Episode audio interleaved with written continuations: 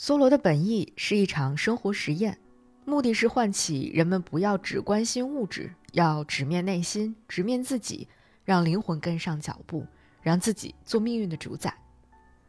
瓦尔登湖刚出版的时候，没有引起什么轰动。梭罗大概想不到，他的书完成时间旅行之后，会成为反城市生活的圣经，不光在美国，继而在二十世纪八十年代后的中国，引起城市居民的追捧。据说，诗人海子去世时，遗物有四本书，其中就有《瓦尔登湖》。城市越发达，爱梭罗的城市人越多，但真正像他那样逃离城市的少之又少。逃离北上广的人里，据说有相当多的人后悔了，他们没想到房价上涨这么快，当年的房子卖便宜了，也没有想到自己早就被驯化为城市动物，乡野生活实在太艰难。就好像《虎兄虎弟》电影里，即使笼子打开，那只被驯化的老虎也不愿意走出去。其实，不要说今天的城市居民，连梭罗自己也做不到真正的隐居。西方文明的另类历史描述过梭罗的隐居真相：他几乎每天都要到旁边的村子里去，每周六，他妈妈和姐姐还会给他送食物，朋友们还会经常来小屋聚会。这恰恰是城市文明的悖论。事实上，大部分城市居民享受着城市带来的交通便利、消费和娱乐，但在意念上向往着乡村的自然和孤寂。乡村生活真的那么如诗如画吗？在城市理论家看来，根本不是这么回事儿。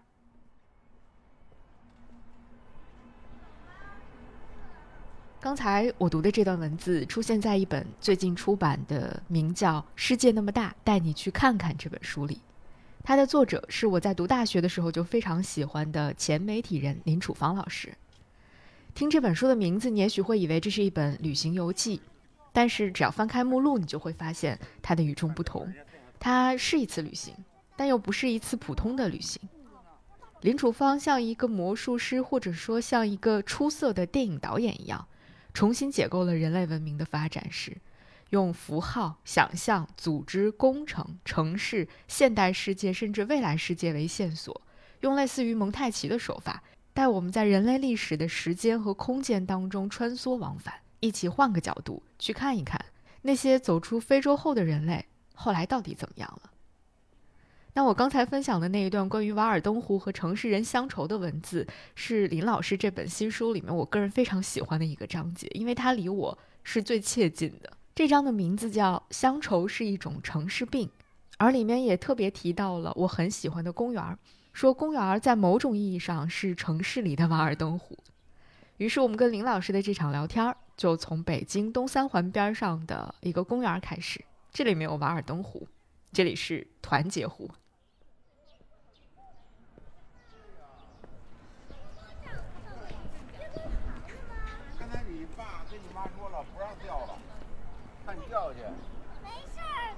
说不安全。没事儿，我在这儿钓。那你能不能帮我找根长的弄下来？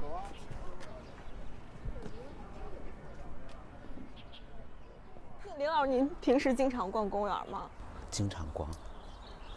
但不是我自己那个，就是特别说我我今天要逛个公园儿。嗯。没有，因为你因为你要带小孩啊，就是你需要让他接触土地，然后接触空气，然后接触你认为的那个自然，因为你不一定。经常能够到城市外面去，嗯，所以你城市里面能够去的地方，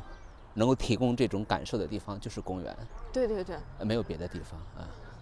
所以您现在是常住在深圳那边？我在广州常住。那广州那边的公园应该挺多的吧？广州感觉城市就是一个大公园的感觉。呃，对，就是它的植被啊，然后环境感觉都很友好。是啊是啊，你像我们团结湖公园这边，因为我长期以前在北京住，嗯，北京是一个。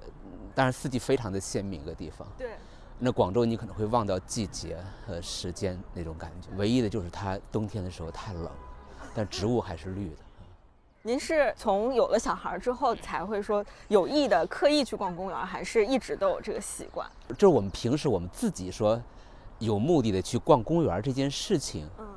它也不能说奢侈或者说不奢侈，它可能不是你经常的一个生活的目的啊。但你说你要人的生活习惯里面没有这个环境，因为你说的是逛公园儿，嗯，但你说我跑步或我跑步啊锻炼，那可能是如果公园在旁边，你会去那里去跑步。嗯但如果是体育场，像我们家住在那个广州那个体育西，嗯那我就会跑步。那如果它是个公园呢，我就到公园去跑步。嗯那你要说到逛，那逛这个动作，那是不一样的，你是带着目的性的，嗯所以平时很少去逛啊。但你带着小孩是不一样的啊，对嗯，那你要你要逛，你要让它有内容，是吧？因为我本身其实是喜欢逛公园儿的一个人，自己逛，呃，就自己逛跟朋友逛，然后都可以。就是我觉得逛公园儿是一个很好的，就是对休息，让你让你能够暂时的，就是脱离一个你的比较现实层面的语境的那个一个存在。然后呃您在这个书里面就正好在最中间的那个部分写城市的时候，特意写到了公园儿，然后讲到说公园是可能是城市人的一种，就是帮城市人能够怀怀念或回忆或缓解某种乡愁的这么一个存在，就由瓦尔登湖然后来来是谈到这个，嗯所以我就很好奇说，呃，如果您会选择这样的一个地方，是不是因为您对公园有什么特别的感受，或者说有什么特别的观察？因为其实我们刚才就包括我们在论述公园的那个价值的时候，呃，都会觉得它是呃，你刚才说是放松的地方，嗯啊我刚才说是它是那个接触植物，然后接触自然的地方，嗯是吧？是是这样的地方，对嗯，其实公园只是城市中的一部分，啊，或或者我再问你一个问题，你觉得我们能离开城市吗？我我我我在就是给您列那个问题的时候，其实我也有思考过这个问题。我觉得就是以我个体的体验来说，我觉得我可能没有办法 离开城市生活了，因为我就是一个从城市里长大。的这些，我我几乎没有任何其他的离开城市的生活经验，嗯所以如果你真的让我离开城市，我可能没有 办法生存，我会有这种担心感觉。对，嗯就是我们一方面，我们生活在城市里边的时候，会觉得我们希望能够有田园的感觉，是嗯吧？但是另外一方面，就算是把你放到田园里面，你活不过几天，别说别的，你就没有互联网，手机信号没了，你嗯就，受不了，是吧？对，就是你已经，就是我们已经被驯化成一个城市动物了。嗯，但是我们还会想着，哎呀，我们应该去向往一下田园，哎呀，那那跟自然多对接触一自然多接些，只能在城市里面啊，只能，那那那应该说有一种说法，就是说它确实是我们人的这个就写在基因里的东西。我们以前就是在自然里面的啊，对对，所以经常说说有人说，哎，我特别愿意去远离城市，我们已经离不开城市了。就像《瓦尔登湖》里面，梭罗他在这个瓦尔登湖，那他离开城市了吗？他的所有的生活用具、关系、食物，嗯，都是来自于来自于城市系统或者这个以城市为核心的文明体系供给的，嗯啊，他他已经离不开了啊。所以说所谓的乡愁，说真正的我们，我们用严格的意义上来说，离开城市是什么？就是你要你你能不能回到没有城市？什么是没有城市？就你真的置身于最原始的状态。就举个例子，是吧？真的是把你空投到那个肯尼亚的草原上，嗯那真的是离开城市了。嗯，你你面对的是什么？猎狗哈，狮子哈，对，然后奔跑如飞的这个猎豹，然后你在想喝喝口水的时候，然后就会发现那个鳄鱼会突然间伸冲出来咬你一口，嗯那是那是那个远离，真的是。回归田园纯自然的环境，纯自然嗯，但是自从我们从那个非洲跑出来七万多年前，人类走出非洲之后再也回不去了，是吗？就是经过七万年的驯化，尤其是最近几百年，那嗯人就是回不去了。对你你置身于那个领域里面，你肯定不如那个不如羚羊跑得快。所以，所以这就是一种悖论，对吗？悖论式的存在，就是人们一边渴望，就是活呃离远离城市，然后另外一方面又，呃身体力行的在证明着 人类离不开城市。离不开，离不开，就是城市这个容器已经把我们就装进去了，嗯呃就离不开了。就包括呃，就是我觉得我对公园儿的这个最接触最密切的时间，应该就是过去的这三年里吧。然后在这三年里面，能感受到，比如说户外运动的兴起啊，然后大家就是各种在公园儿里面去开发新的 生活方式啊，等等，就好像公园儿又成了当你没有办法到很远的地方去旅行，没有办法去到更远的地方的时候的一个就近，嗯，缓解的一个折中方案，或者说给你提供了一个能暂时离开你的家，然后的一个稍稍能喘一口气的一个地方。是我想起你刚才说的时候，想起有一个地方，就是叫终南山，就是西安附近的一个山。啊，那在唐代的时候，呃，有很多的那些，呃，政治家或者大诗人，但政有时候政治家跟诗人分不开啊。那这些人的话，就会在终南山里面。然后，因为它离长安很近，啊、离长安很近的话呢，就意味着他一旦获得了名声，那么就会能够被朝廷知道或者被皇帝知道。王维就是典型哈。嗯然后，但另外一方面呢，他又可以退到这里面，嗯又离那个政治和世俗没有太远啊！一下子你去那个，呃，就去西藏去，但是那时候不能去西藏。呃，你说去去的太远的话，那你就真的没有人知道你，彻底被忘忘记了，彻底被忘记了啊！是不是有点这个这个这个，思维架构？进可攻退可守。比如说，我们现在可能在比如雄安买套房，就属于我可以进京，然后又可以稍微远离京城一点的那种感觉。那那其实就是人，人人就是这样子的啊。当然说批评那个瓦尔登湖梭罗，有人批评他，但是正是因为他对于城市的攻击和批评，然后才会产生与像个呃中央公园这样的解决方案的一个产生。嗯啊，我们说这个公园就是一个城市的肺，啊，这还挺形象的，嗯 就是让人呼吸啊。呼吸两个方面，一方面是呼吸到自然的带着水、树木这样的空气，嗯，还一个是心理上需要呼吸，对对，有一个喘息的空间。呃，心理上需要的呼吸啊。我记得有一个，你看过《海上钢琴师》那部电影嗯啊，那部电影的话，就是那个钢琴师，呃他从那个，他本来是可以去纽约去发展的，嗯但是他那个轮船，然后开进那个哈德逊河，然后路过那个自由女神，然后开进去，然后大家打开那个画面，全是摩天大楼的时候，嗯所有人就说哇，欢呼。啊，America 就是那个我纽约我们到了哈，哎，嗯。这样的画面出现在泰坦尼克号是吧？但没有出现，没有最终出现，就我要到纽约了哈。嗯，但是他是什么选择？他看了看。嗯。对，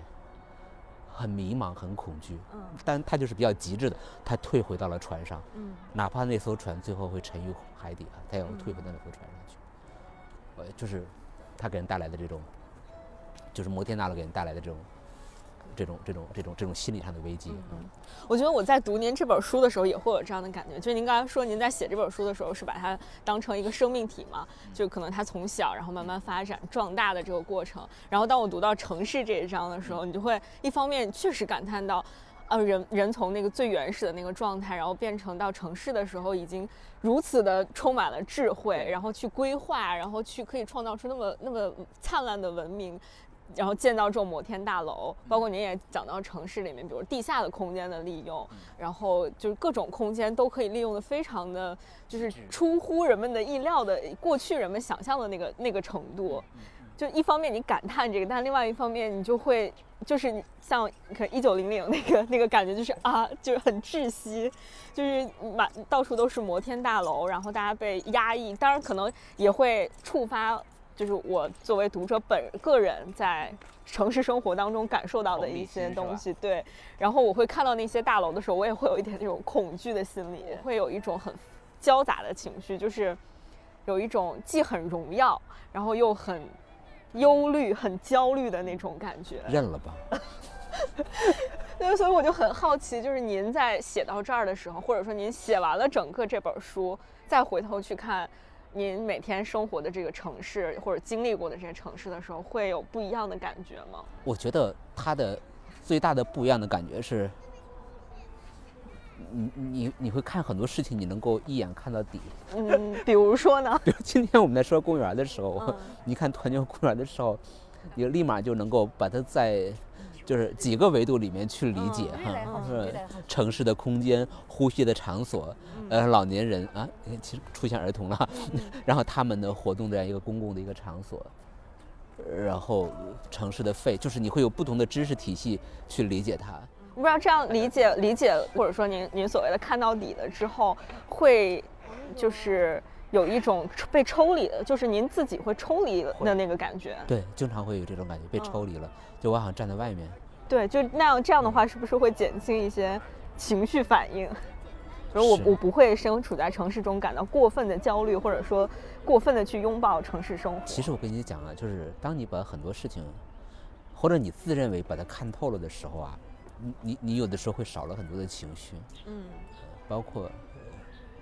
可能有些喜悦的情绪也也会减少哈，也有的时候你会少了很多的愤怒的情绪啊，哎，但喜悦的情绪。也不能说全部都没了哈，那不能说看完这书的话都看透了，不是？没有，我觉得基本上大家看完这个书应该会更想要去看一看。是，就是就会有发现它有不一样。对，我只是说，你你你立马就看一个东西的话，立马哎，你换个角度去看它。嗯。人总是需要换一个角度去去看看一个一个一个大世界或者一个小世界，换个角度，它就会带来新奇感。嗯，带来新奇感。包括就是您在城市里面的最后一个部分，我觉得那个就是一个。就完全颠覆了我的一个对于贫民窟这个城市存在的想法的。就您特别提到说，贫民窟是一个进入城市的一个最廉价或者最最节约成本的一个最快捷的方式。那我我之前从来没有用这个角度去思考过。我我一直都觉得，可能生活在贫民窟里的人是一些很可怜的人，或者说，对，是一些在边缘徘徊的人。但我。确实，之前没有觉得说啊，它是人们进入到一个城市里面可能最可行的一种方式。嗯，您当时是，我我很好奇是怎么发现这个点的？一个是那个，就是你你会看那个呃关于城市理论的书籍，嗯，呃，很多时候往往会呃涉及到这样一这样的角度，但是往往不会描绘描绘的很多。对我来说，有更更切身的感受。因为原来我是以前在广州，在广州工作。嗯。那在广州工作的时候，我们当时住的地方，我们在南方报业嘛。嗯。南方报业旁边有一个叫城中村啊。嗯。叫杨箕村。嗯。那杨箕村，我我我后来发现，就是很多在广州打拼的人啊，最开始的时候都是在那里落脚的。哦。包括我的当时很多的同事，然后他们从全国各地，然后到南方去工作。去媒体工作，那就很自然的话，就在附近租一个房子。嗯，杨杨箕村租个房子，那个房子就是价格很低。嗯，然后呢，生活的成本也很低，呃，租金很低，生活的成本很低。嗯，然后就在那里开始，然后后来的话，他们就从这里再跳出来，然后去到番禺去买一个房子。嗯，那时候番禺的房子还比较便宜啊。然后再有钱的话，就去了中关新城，啊，五羊新城啊，中央新城。这是我。看到的故事，看到的故事，亲身经历的故事，对对。我在想，如果如果没有杨箕村这样的城中村的话，那他们在可能就不可能就不会去广州了，对。或者说很多人在广州就留不下了。一个人在一个城市里面，想从这个社会的底层，然后去奋斗到一个中上层，嗯，他是很难的，嗯。那他很难能够借助的，借助的力量是什么？你从这个角度来讲的话，就是杨箕村提供了为代表的城中村提供了这样的力量，提供了这样一个平台，他可以在这里面不用担心第二天真的吃不到饭的时候怎么办。他可以为他的计划设一个更长的一个时间。他可以走得会更更远。但我们中国没有贫民窟这个概念。嗯，但是您提到城中村，确实是很多地方都存在的一个地方。就我们城市化扩张的太快了，然后把那个农村，把当地的农村给给包围起来了，所以才变成城中村了嘛。嗯，啊，我所以你会你会发现，就是说，呃，也许有的城市理论家会，包括欧美的，他会他会说是贫民窟怎么样？那但我的角度来讲的话，我没有没有在贫民窟生活过，我们都没有。我们确实就像你说的，我们曾经对贫民窟有这样那样的一个印象啊。你看到什么孟买的贫民窟是吧？里约的贫民窟，你觉得哎呀，这个地方是吧？在家有些枪战片是吧？对，一些什么贩毒啊，什么这样的一些都会发生在这样的各种黄赌毒都在这里面。对。但你换一个角度来讲的话，它就是人们在城市跃迁的一个跳板。如果我们至少我我的判断就是人人类最终会装到这个。城市的这个容器里面，这个判断是成立的话，那么你怎么能够让一部分人不掉队，让一部分人有一个跃迁的一个通道？那那这样的这样的地方就会成为成为这样的，就是它会成为城市的血液的来源。你看 深圳有这样的地方，然后广州有这样的地方，包括上海北京也有这样的北京也有这样方对的地方，啊，你会发现我们刚才提到的这些城市，最后都成为叫一线城市。嗯它为什么能成为一线城市？它有活力，有人流，有信息流，嗯有不断的年轻人的一个进入，然后它起来了，嗯它会变会变成一线城市。它它这个模式不是中国的，它是全世界都如此。嗯我甚至觉得，你比如像那个，像巴黎和纽约的这个最后的分歧，我说的分歧指的走向完全不同的一个道路。嗯那么巴黎的话，十九世纪那二十世纪那个呃二十年代的时候，那叫美好年代哈、嗯我们现在去巴黎的时候，一个很重要的旅行路线是看公墓。嗯是你会发现为什么那一百多年有那么多的人会最后在死去的时候会把他的灵魂留在那里，那就是他曾经的美好年代。那为什么后来这个位置让给了纽约？呃，那我自己我不认为我这个这个这个理论是成熟的，至少我观察的话，我觉得就是当时的奥斯曼的一个改造，就他当时把原来巴黎是一个巨大的一个贫民窟城市，尤其工业革命之后，大量的那个农村人涌入到巴黎，那时候巴黎是很乱的，非常糟糕，非常糟糕。塞纳河的水，那全是甲烷气泡，就那种很很很脏乱，然后不断有瘟疫盛行的时候。那后来嗯拿破仑三世，然后任命奥斯曼去改造这个巴黎，然后把巴黎改造的很好，我们我们当然认为很好，下水道的建立，啊，然后那个城市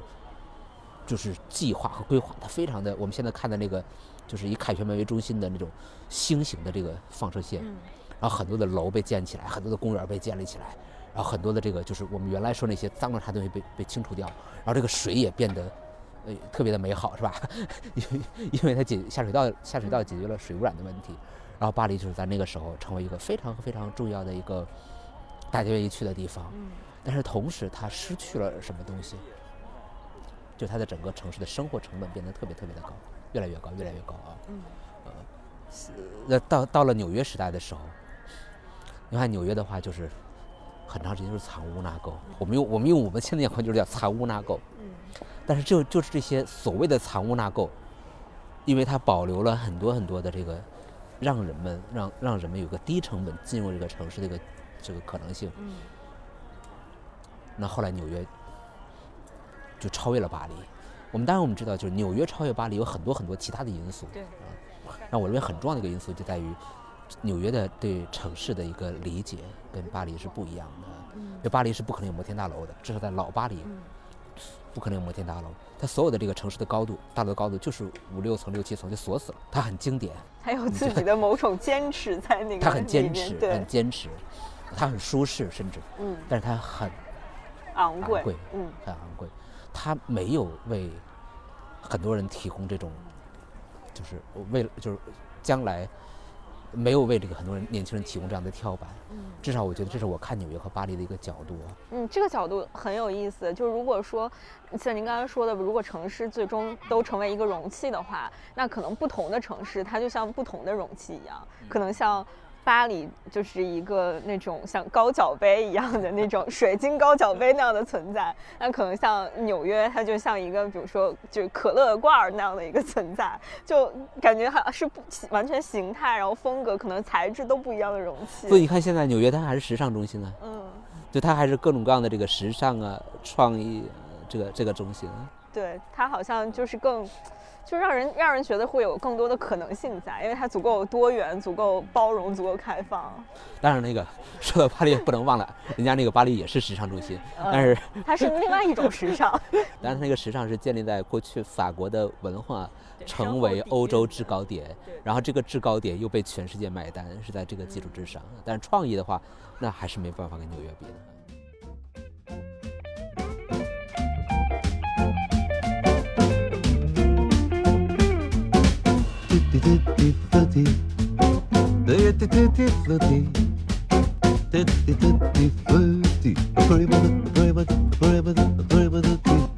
Be a lutti tutti. Find yourself your cutie, why should it be slutty? Rum baba doo bop, rum bum bum. Go to the nearest Super Bowl.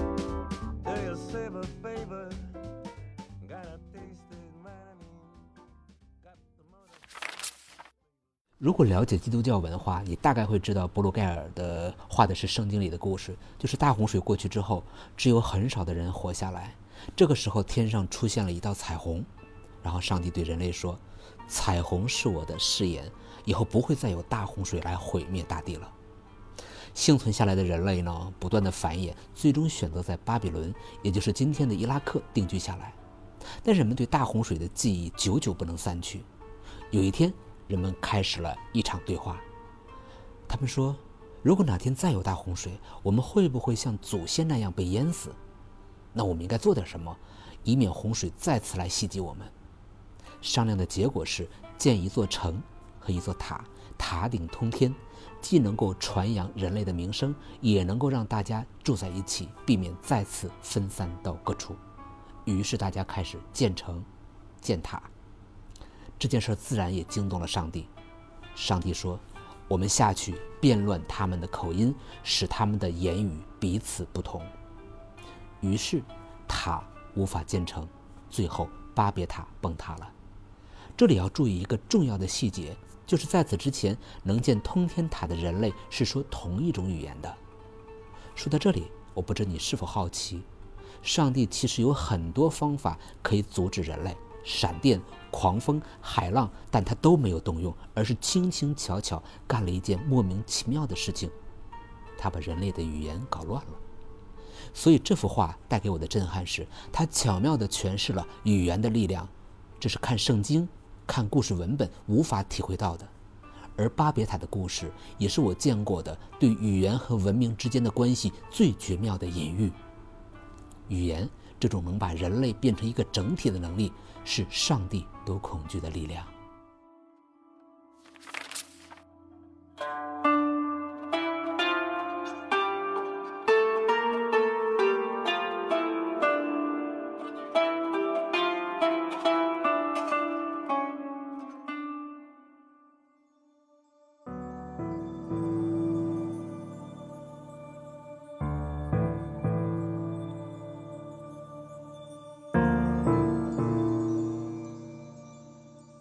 刚刚我们聊的主要就是关于城市这个部分嘛，但其实，嗯，就是我觉得我不知道这个是刻意的安排，还是说是一个恰好，就是把城市放到了第五章，然后前面四章，后面四章，其中城市这章就是可能对于您这本书的大部分读者或者主要的受众来说，可能是大家生活的最有实感的、最切近的部分。我我就当时没有设定这个就是目标，因为读者的目标，因为它是逻辑的一个推演的一个结果。就像我们说，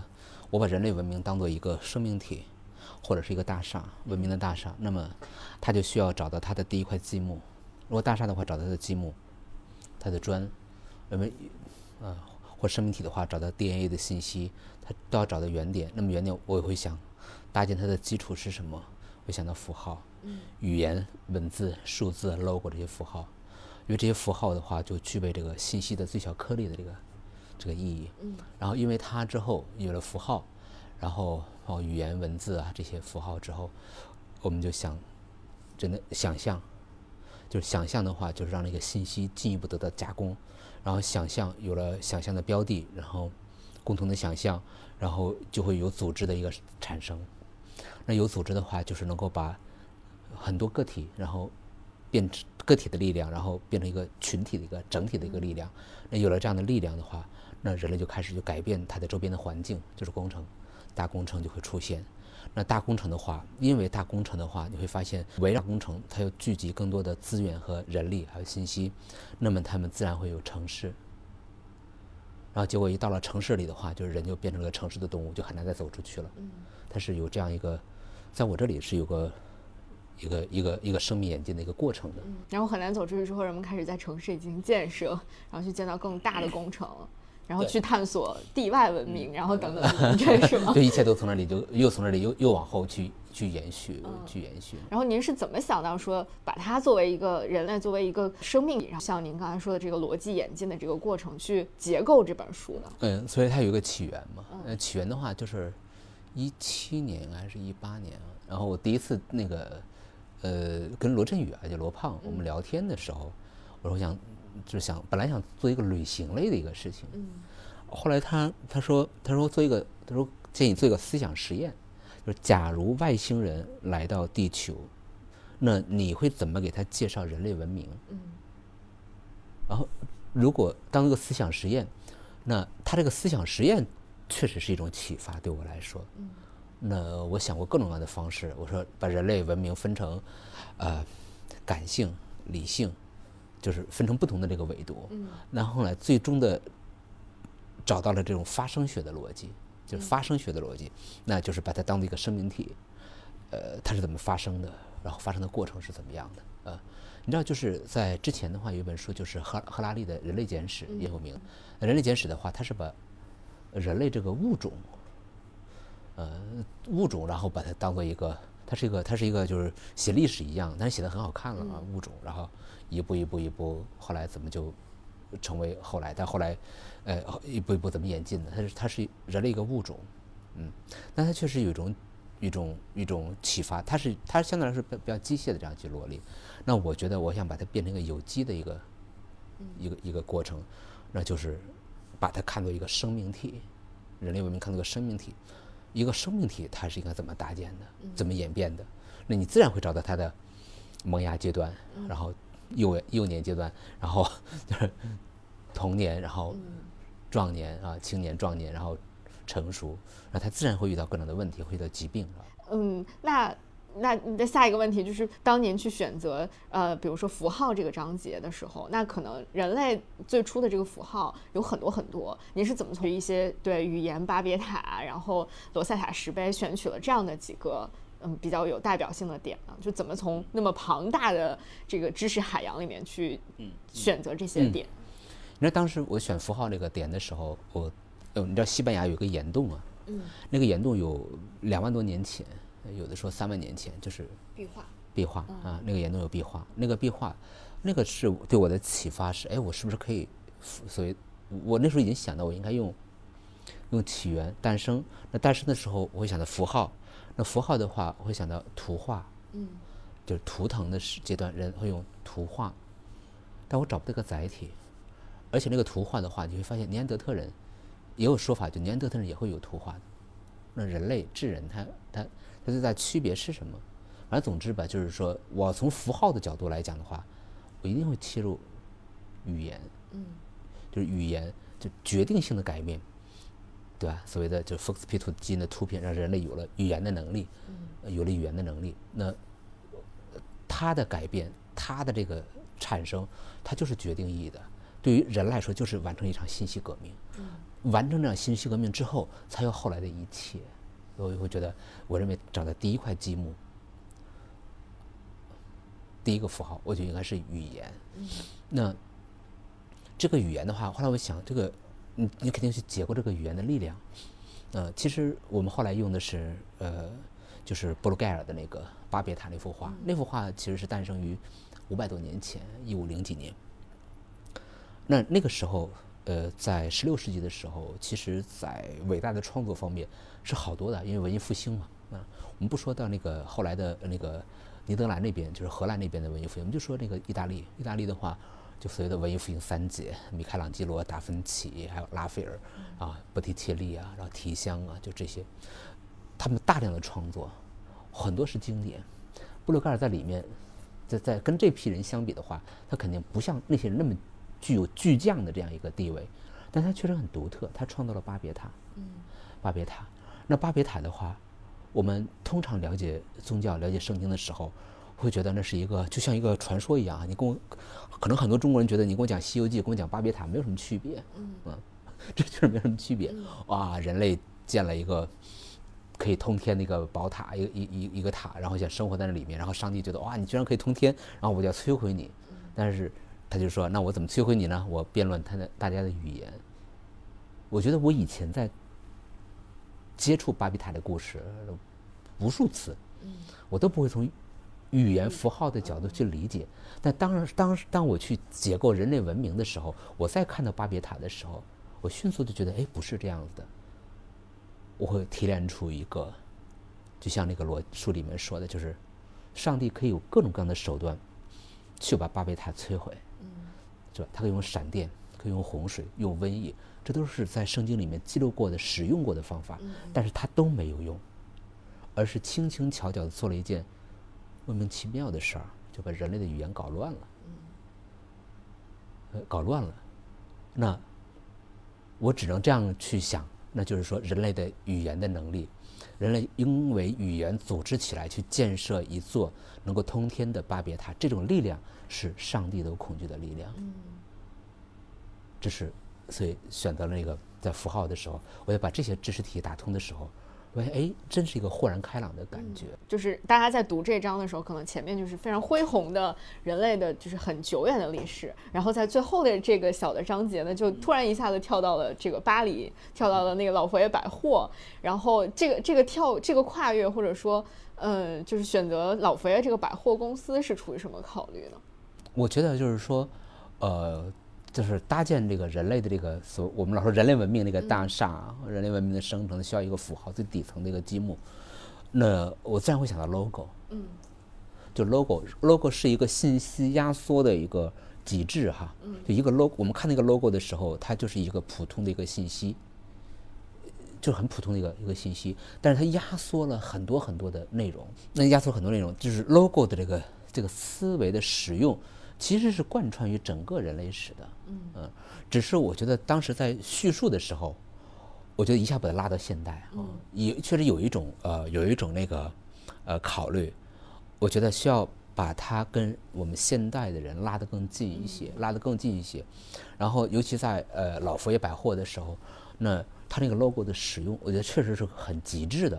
，logo 在那里面的呈现很极致的。然后这个极致的话，你迅速又能够往前倒几千年、千万年，嗯，就是图腾，它是在这这这两个里面，它是可以可以跳可以跳跃的，可以跳跃的啊。我所以我就觉得把那个老佛爷放在里面来来，我觉得它是 logo 的一个体现，从图腾到 logo 的一个一个体现。当然，它可能会确实跟人关系会更密切。我觉得读的读的过程当中会有这种不停的在时空和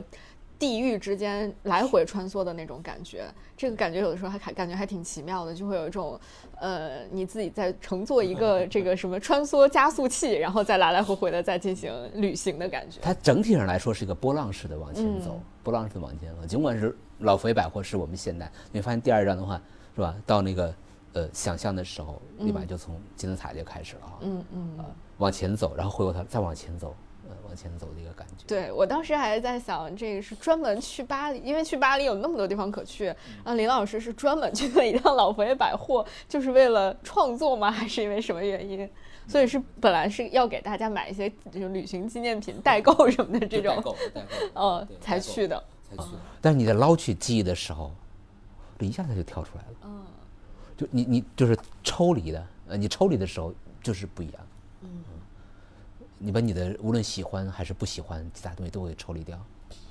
嗯，这个过程还挺有意思。所以后面其他的地方也都是这样的嘛，就都是您曾经去过，然后在呃创作这本书的时候把这些东西都重新打有些地方是没有去过的，我必须要承认，巴格达我就没去过。啊。对，但巴格达没有去过，我就很遗憾，就是我觉得我一定要要要要要去的地方，也许吧，嗯，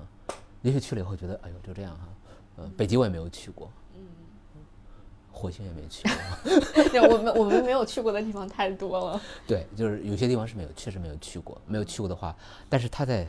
我们说这是个思想实验啊，他也是在做思想实验，然后在在火星，火星会想什么呢？谁会登上火星？什么人会主导火星？火星上会实现，就是这个人类文明里面不同的解决方案，哪种解决方案会在火星上能够？如果真的有一天移民，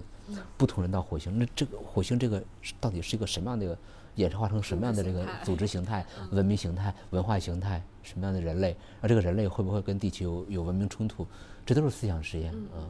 呃，刚才正好您说到组织，我也觉得就是这个里面组织这一章也让我觉得挺不一样的，因为比如说像想象，然后包括想象的共同体这个部分，可能之前有一些相相关的一些著作什么的，大家会读到一些，会大概有一个印象。对，然后像组织这个，特别是它的开头就是在离我们很近的，在中国安徽的那个，嗯，然后我就觉得，哎，这个这个视角是很。就是你要说单说宗祠，其实可能很多人，特别是南方的朋友，可能不会陌生，因为在他们的生活中可能是经常会存在。但北方可能稍微陌生一点。就是您在开头提的那个问题，就是我们如果去参观一个宗祠，我们能看到什么？这个好像是我从来没有去想过的问题。当我不知道这个，就当时，嗯、您是会对宗祠本身就感兴趣吗？还是？就是因为要就它在人类的组织形态当中，它也是一个很重要的组织形态，所以会去写它。它叫宗族组织嘛，宗族组织。呃，首先就是首先，我觉得宗祠它是日常生活的一部分，因为我我是在广州，我现在尤其我我在广州长期在广州生活，嗯，我我我我本来是北方人啊，对，就像你说的，北方人其实没有太多的这个概念，但是在广州不太一样，它会有它会有宗祠类似的宗祠这样的地方，然后我它就是一个习惯，嗯，他当地很多人像我们家，他们他们到那个过年的时候啊什么的，都会在那个地方搞活动。但我我很难说那个叫，就是和我现在说这个宗祠是是是可以等同的一样，但是它至少它对祖先的这个那个纪念和祭奠，它是它是一直是延续的。嗯，它就是我们生活中的一部分。对我自己来说啊，啊，然后那另外一个就是我我们在思考组织的时候，呃，确实是这有个思考的过程。我们都会想，哎，我们现在能看到的是有些什么样的组织？公司是一种组织，然后政府是一种组织，然后回过头来看，就是宗族也是一种组织，嗯，因为因为我认为所有的组织其实最开始的时候都是以家庭为原点，嗯，然后变大，变大，变大，只不过有的分叉去了那个军队了，有的分叉可能去了公司了，分叉又去了，就各种各样的分类。但是这个家庭这个组织，只有中国的文化文明里面，把这个组织，然后在家庭以家庭的概念，然后不断的扩大扩大，而且和成为一种大型组织。然后最后我们说我们的文明叫家国同构，就是整个国家和家它是同样的一个同构啊，同样的结构。那它确实就成为一个中国独创的一种组织的模式。嗯，然后我当你去这样去思考的时候，那回过头来再看宗祠，它就它就不一样了。嗯，它就不仅仅是一个地方，一个地方的一个普通的一个建筑，而是它就真的是这种组织的一个一个 model，就就在那里。而且它就是至时至今日还还在发挥着非常重要的非常非常重要的作用，呃，所以就是我们中国人哈，就是我总觉得我们中国人就是就是这个宗族组织、家庭组织、宗族组织，然后围绕着这个家庭和血缘衍生出来的各种各样的关系，它到现在也一样。嗯呃，现在现在我们可能在城市里稍微的呃弱一些，但是你像我们日常用语里面，太多太多是跟血缘相关的了。我认为它都是我们的宗族组织的这种文化的惯性和留存。啊，就像我说，我们平时会陌生人会称呼哥姐，为什么啊？就像电梯里面，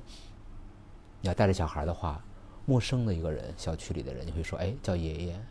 叫奶奶。如果你这么叫的话，就会被认为是一个很有礼貌的孩子，就会得到正反馈。你你的生活中就这么出现，不管好还坏，就这么出现。嗯，所以这个我觉得是真的是跟其他地方很很多不一样的地方，就跟的其他的文明形态不一样的地方。然后我们就是能够把回到宗宗族的话，就是能够把弱血缘，然后变成一个超级的一个大型组织。嗯。就包括就是大到这整个民族和国家的对，大到就是古代社会的话，说皇帝叫君父，对。是所有人的爹，对我觉得这个叙事一直延续到了今天，大家对很多事情父母官上面。嗯。对，你像父母官，我们现在还用这个词，嗯。有时候就哎，我们不能叫父母官哈。呃，你就会想，你就想回到那个组织的这个这个这个章节的原点，他怎么就发生这样的事情？他发生这样的事情，一定是因为这个过程中有他特别特别合理和必要的这个东西在里面，他才会演变到现在。其实到现在没有退出嘛，甚至有的时候可能某种程度上来说，还希望它回流一些。嗯因为我们总觉得，哎呀，人城市人的关系太淡薄了，哦对我们社强调社区关系啊，你身边的这种关系啊，对啊，呃你能不能更和谐一些？嗯你和谐一些，自然会把那个东西又给又给又给又给又给又给重新整合进来。对对对，啊，真的很有意思，就是感觉人类社会就是一个圈儿，然后就人在不停的在这个圈里面打转，就是好像这个这个剧本我见过，然后走着走着发现这个剧本我见过，但我相信你再见他的时候，他就不会是当时那个样子。对对，是迭代二点零版的那种感觉，可能。是，而且二点零版可能跟一点零版它很多内核的东西已经不一样了。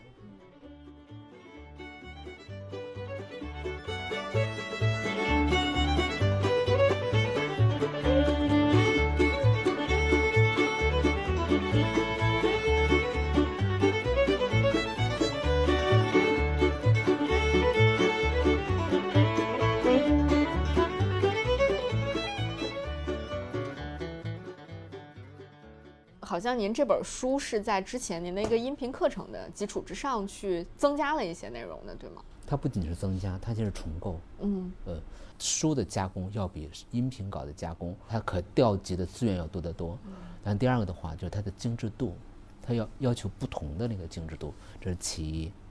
其二的话，因为当时音频课做的时候，还有很多很多的想法没有放进去。那至少书籍的时候，你也把更多的对这个问题的思考，还有更多的地标，然后重新再放进去，重新再做一个结构。嗯，那新增了哪一些呢？就是哪些是之前那三十讲里面没有提到的？十几讲吧，十几讲，像火星什么都是新增，还有那个呃发明，呃发明是新增的，然后冲突冲就是碰撞是新增的，嗯，然后呃发明那一整个一章都是新增的，瓷器的发明、纸张的发明，然后大学的发明，然后那个透明玻璃的发明，那这几个都是新增的。因为在我看来，就是这些东西是进入现代社会的，就现代文理与章就现代社会，就现代世界的前置的的东西，嗯，这都是新增的啊。因为我在看这本书的时候，我一方面会觉得我自己在做一个时空穿梭机，在进行旅行；另外一方面，我也会带入到作者的视角。我就在想，写这本书的人，他在创作这本书的时候，他会不会也是有一种是呃人身处在呃这个小小的书房里面，但是思维已经就是也在整个的这个书写的过程中进行时空的跳跃和漫游。就如果用电影画面来表达的话，可能是这个人坐在这儿，然后周围就是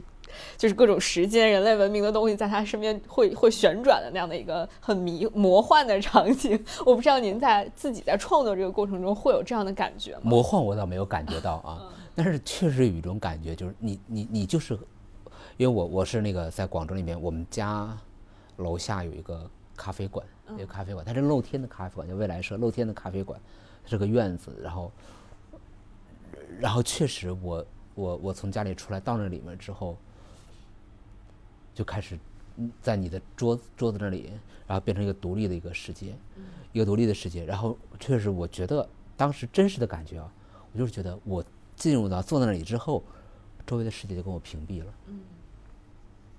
确实跟我屏蔽了。然后可能那边他们在聊很现实的问题或什么，又跟我屏蔽了，那种感觉是有的。然后我的脑子里我要写的东西，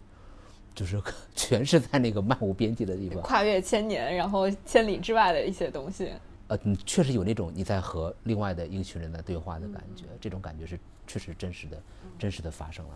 有时候在想，哎呀，真是觉得这个对话对不下去的时候，我才会想到现实世界，然后再点一杯咖啡，啊，加一份浓度。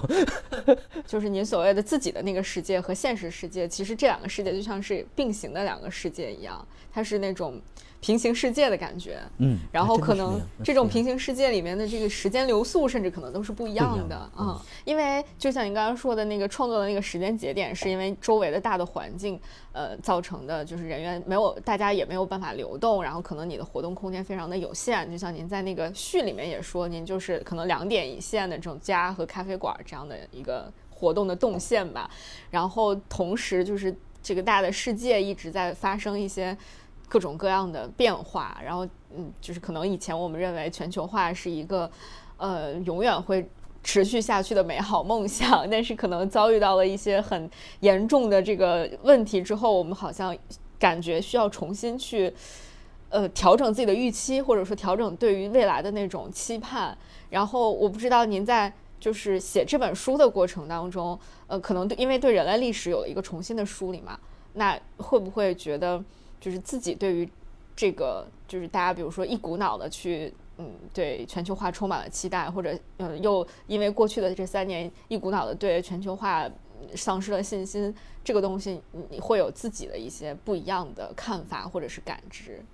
感谢你问的这个问题啊，对，这确实是，确实是当时有一有一段时间思就是会想到这个问题，就是就是在这本书在开始动议的时候，那个时候全球是个什么样子？嗯，然后这本书写作的过程中，然后又发生了什么事情？我们都知道发生了什么事情，你会有的时候会觉得哎是有点迷茫哈，但是你要回到这个。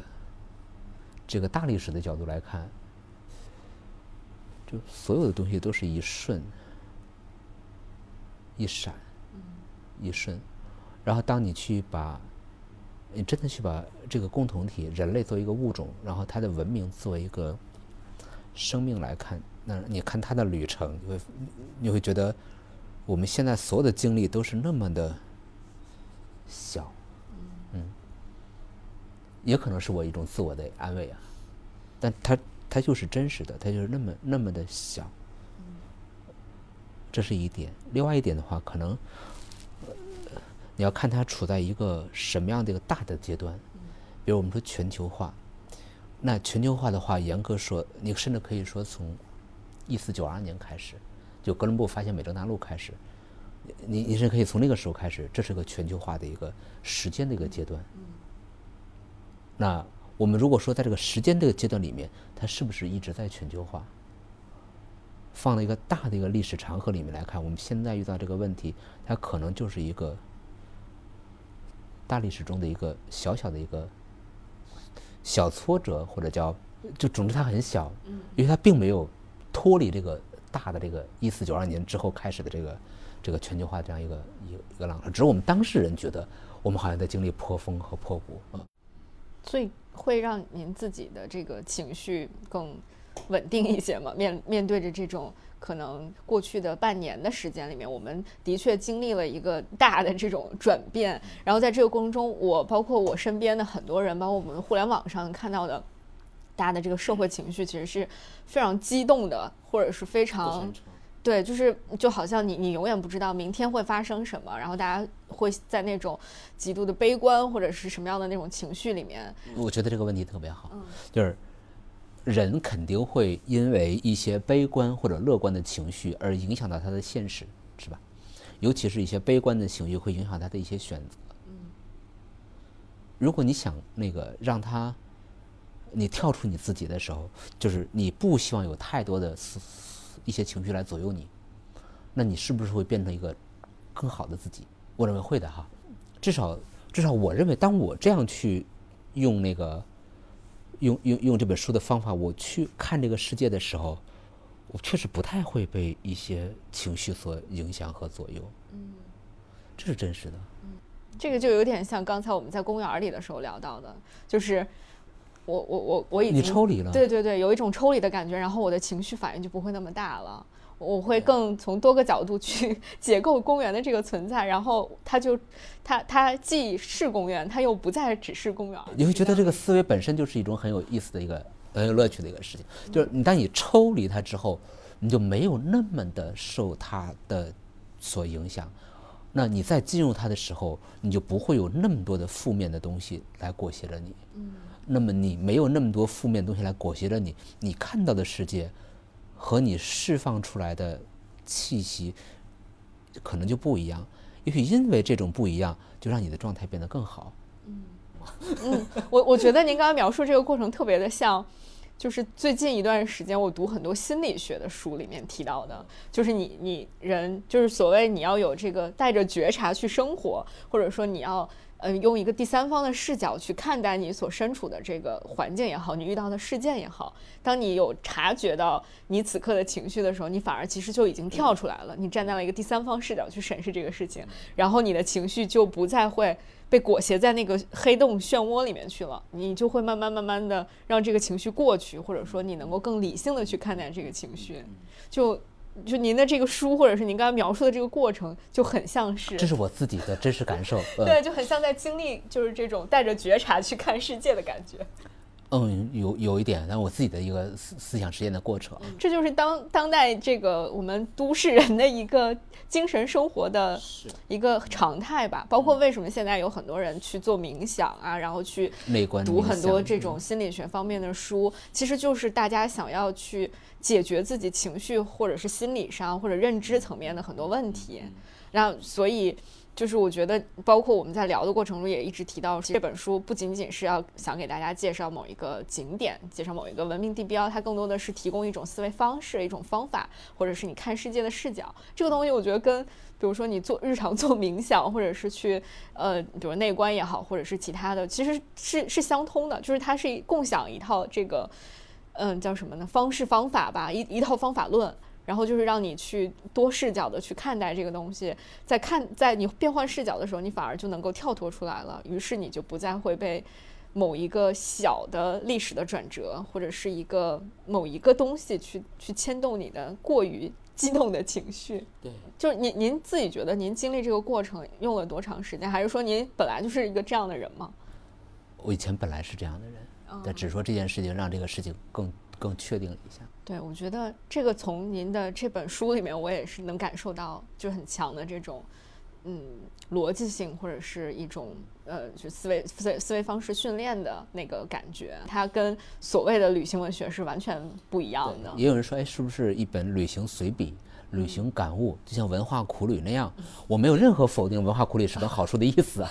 啊。对，包括那个就是带一本书去巴黎，呃，琳达的那个作品，我没有否定他们的意思，但我只是说这是完全不一样的。对，他确实可以带这本书去去去出发，但它是非常非常，它是个高级工具，我觉得是个高级工具。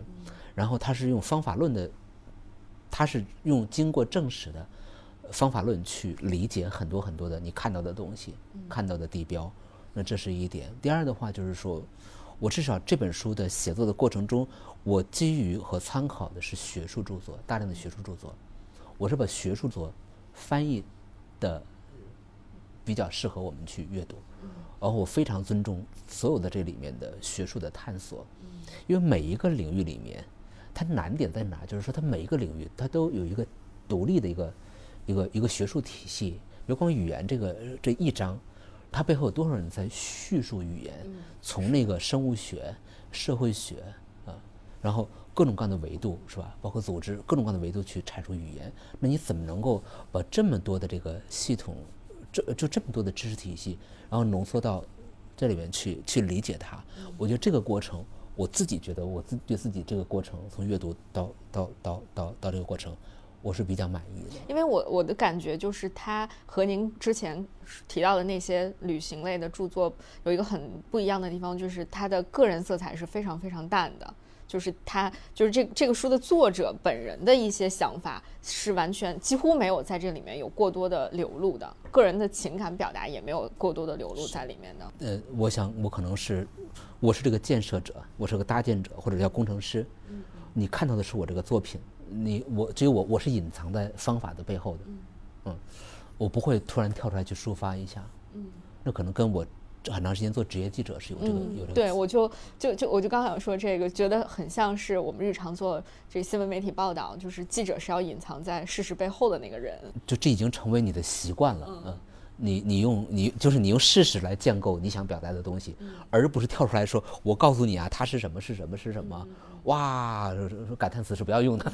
形容词是不要用的，你的条件反射会拒绝那些东西，嗯，所以它每一个就是每一章节背后，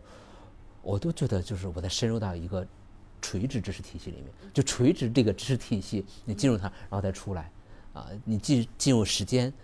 然后从时间里面出来，又进入知识体系，从知识体系里面出来。那就是最后还我又有一个小的思想实验的问题，就是嗯，因为您这个这本书的起点是一个思想实验嘛。那我的这个想法就是，如果比如说外星人来到地球的时候，他的时间是非常有限的，他没有办法去看完这四十五个人人类文明地标，然后他只能可能看两三个这种文人类的文明地标。让您去选的话，选择哪三个？把这本书带走啊！只带走一个，就是这个 这本书。因为我提出这个问题的原点，是因为我觉得，如果我们嗯有足够大的体量和空间，那我可以说，在这个人类文明当中有那么多东西都我已。经想起来了，嗯，带是让他去看哪个啊？嗯，如果他的飞船的速度足够快啊，那我觉得，我觉得第一个的话，我觉得金字塔是要看的，理由是跟您这个书里写的是一样的吗？有这方面的理由。嗯但更重要的理由在于，我觉得我找到了一个解构金字塔不一样的方法。我觉得，出于自私的角度，我应该告诉他：你看，我是这么看金字塔的，人类只有我这么看啊。但读了这本书之后，大家都学到了。对，你是从呃金字塔，你居然从那个一个一个丧葬文明的角度去看金字塔，对他理解不理解，我先不管啊。呃，我觉得第二个，我觉得宗祠是可以让他看，嗯，然后怎么就能够把血缘弱的 DNA 的这个连接变成一个组织？我认为，其实我我我是觉得这也是，呃，也是没有人这样去看宗祠的，从组织的角度，然后这样去看宗祠，啊，有点那个个人的一个爱好。嗯。然后第三个的话，我觉得可以看一看那个里约的那个上帝的那个基督的雕像。嗯。因为它确实，呃，它集中的信息量比较大。呃，首先它是一个在高山的山顶上建立那样一个雕像，就人呃对于高度、对于对于高大建筑的一种想象的那里面，然后同时包括人是一个城，人是城市动物，然后城市动物的话，对这种物种的理解，也确实可以在里约那个就是基督的雕像，然后通过看下面的贫民窟，就这个这个贫民窟，然后去理解人是城市动物，因为这是我们现在目前人的本质。嗯，对。但是我必须要告诉他，你去一个地方走马观花的旅行方式是不好的。你还是要有机会给自己多一点时间，然后带着对它的独特的理解去观察地球文明。所以我会把我的名签上这本书送给你。啊，我们今天到时候也会就这本书作为礼物送给来收听我们这期节目的一些听友们。嗯，好，那就最后谢谢林老师，然后来参加午夜飞行，希望我们今后还有更多的机会可以一起飞行一下。好的，好的，不仅在午夜，白天也可以飞行。对对对，我们一起就是到世界各地飞行一下。好的，好的，好的，嗯好，谢谢谢谢林老师，嗯。